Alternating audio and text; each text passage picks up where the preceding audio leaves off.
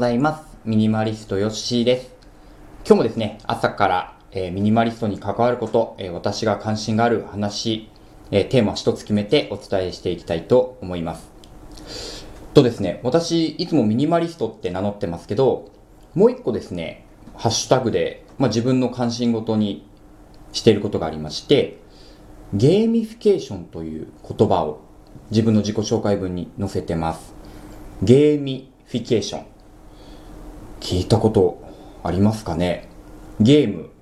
gamify、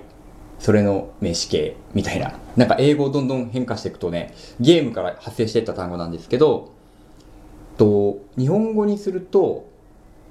世の中をゲームっぽくするという言葉です。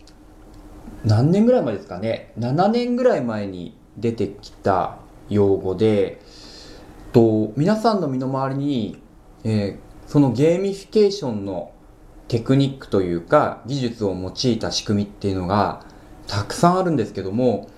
実際にですねこれはゲーミフィケーションですっていうふうに、まあ、皆さんの前には出されていないので本当に自然に使っていてしかも皆さんの日々の生活に影響を与えているっていうのがゲーミフィケーションなんですね。で、私が関心持ったのは、そのゲーミフィケーションって単語が出た1、2年後ぐらい、だから6年ぐらい前ですかね、に、えー、ゲーミフィケーションっていうまさにそのまんまの本。これは井上明人さんの本ですね。の本を読んで、いや、こんな面白い考え方があるのかと言って、えー、没頭しました。で、そこから、まあ、の海外のゲーミフィケーションの本を読んだり、あと、まあ、日本にですね、ゲーミフィケーション協会っていう協会があるので、まあ、そこの勉強会に参加させてもらって、いろいろ学んでます。ゲームっぽくすると言われてね、まだあの、ピンと来ていない方も多いと思います。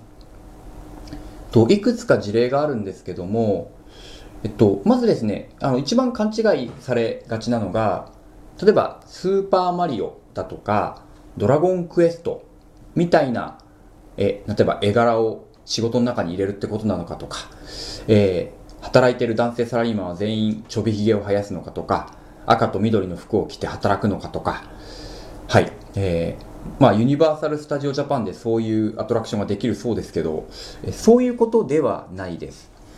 えっとですね、ゲームを面白くしている仕組みっていうのがあるんですね。これがあるとゲームはさらに面白くて、まあ、ゲームを遊ぶ子供や大人まで思わずね、朝まで遊んでしまうみたいな仕組みがあって、その仕組みを、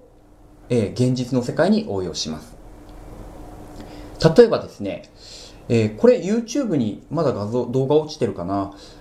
えー、一つ事例があるんですけど、ゴミ箱ですね。えー、公共の公園にあるゴミ箱。まあ普通、皆さんゴミが出たら、まあ公園でゴミを捨てますと。ただ、なかなかそのゴミ箱にゴミを捨てるって習慣がない人たちもいて、えー、まあゴミを散らかしてしまうんですよね。例えばそこでバーベキューしたらバーベキューのゴミ出しっぱなしにしちゃうとか、そういう人たちがいると。で、えー、ちょっとしたアイデアを、まあ、考えた人がいるんですよ。どうするかっていうとですね、ゴミ箱にゴミを入れると、音が鳴るようにしたんですよ。どういう音かっていうとですね、あの、井戸の底に石を落としたような音です。ヒューっていう音を鳴らすように機械をつけたんですよね。で、そうするとどうなるかっていうと、えー、ごまあ、ゴミを捨てるじゃないですか。で、えー、ゴミを捨てると、そのゴミがもう何百メートルも下に落ちていくような音が鳴るんですよね。で、みんなびっくりして中を覗き込むけど何もないと。なんだこりゃってなるわけですよ。で、みんなこうゲラゲラ笑ってですね、あの、まあ、持ってるゴミ全部入れるのはもちろんなんですけど、その辺りにあるゴミ、もう落ち葉とか、そういうものを入れてみるんですよ、みんな。だからどこからかゴミを探してきて、そのゴミ箱に入れるようになる。で、結果どうなったかっていうとですね、その公園の真ん中にあったゴミ箱が、通常の3倍から4倍ゴミが集まったそうです。これがゲーミフィケーションです。とですね、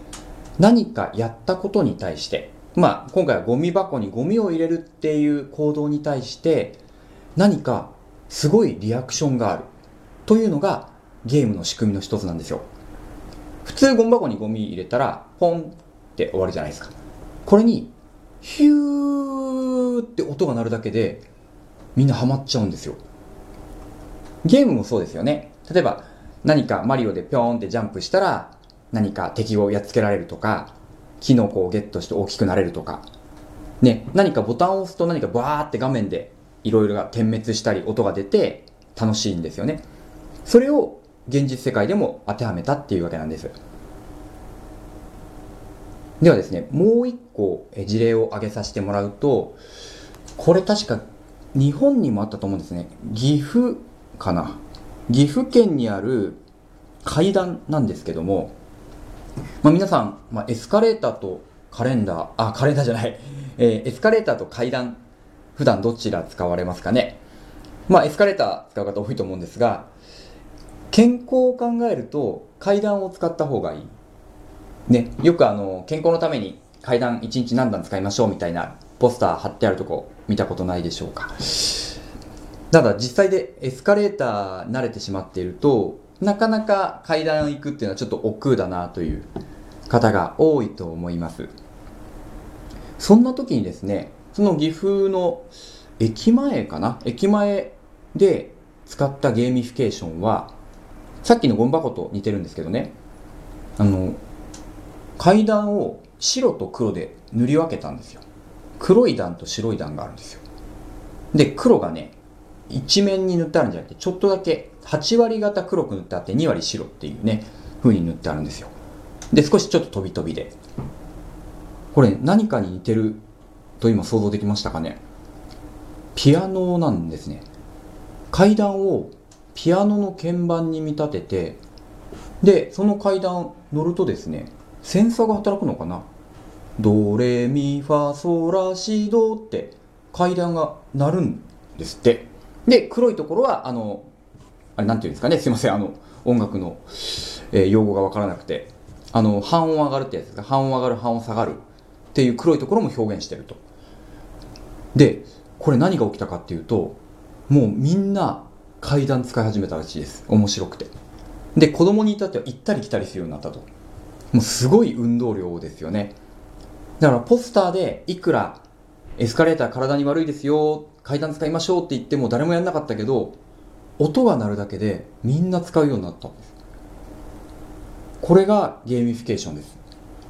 で、ゴミ箱の例もピアノの例もですね、今回は、えっと、即時フィードバックって言って、何かしたらすぐにフィードバックがある。なんかすぐに反応があるっていうゲーミフィケーションなんですけども、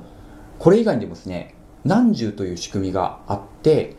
それが、え、皆さんの世の中、えー、街の中ですとか、仕事に応用されています。インターネットのサービスでもたくさん使われています。なので、あの、私もこのラジオの中でですね、まあ、ちょっと見つけたゲーミフィケーションですとか気づいたこと、また話していきたいと思うので、まあ、例えばあの、これってゲーミフィケーションかなみたいなのあったらですね、ぜひ私までお便りいただければ、ちょっとご紹介したりですね、分析したいと思うので、え教えてください。はい。感じですね。あとですね、そうです。あ、そうだ。あと最後にちょっとご報告というかやってみたっていう話なんですけど、昨日、まあ、ちょっとお酒を飲んでですね、えー、まあ飲み屋で飲んできまして、まあその帰ってきてからですね、酔った勢いで、あの、ライブをやってみました。ライブで、えー、ミニマリストについてですね、ミニマリストって何なんだろうという話と、私がミニマリストとして、まあ、物を整理し始めたきっかけについて、えー、30分を2回やったから、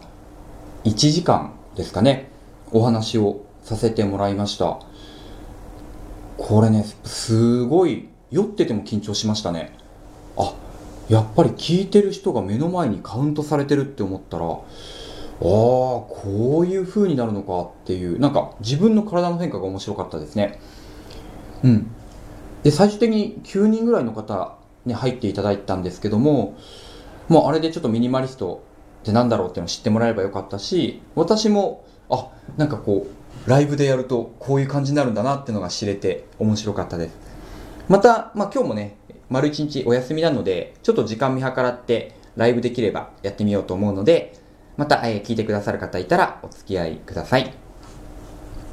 はい、えー以上、えーゲーミフィケーションデザイナーミニマリストのヨッシーでした。えー聞いていただいてありがとうございました。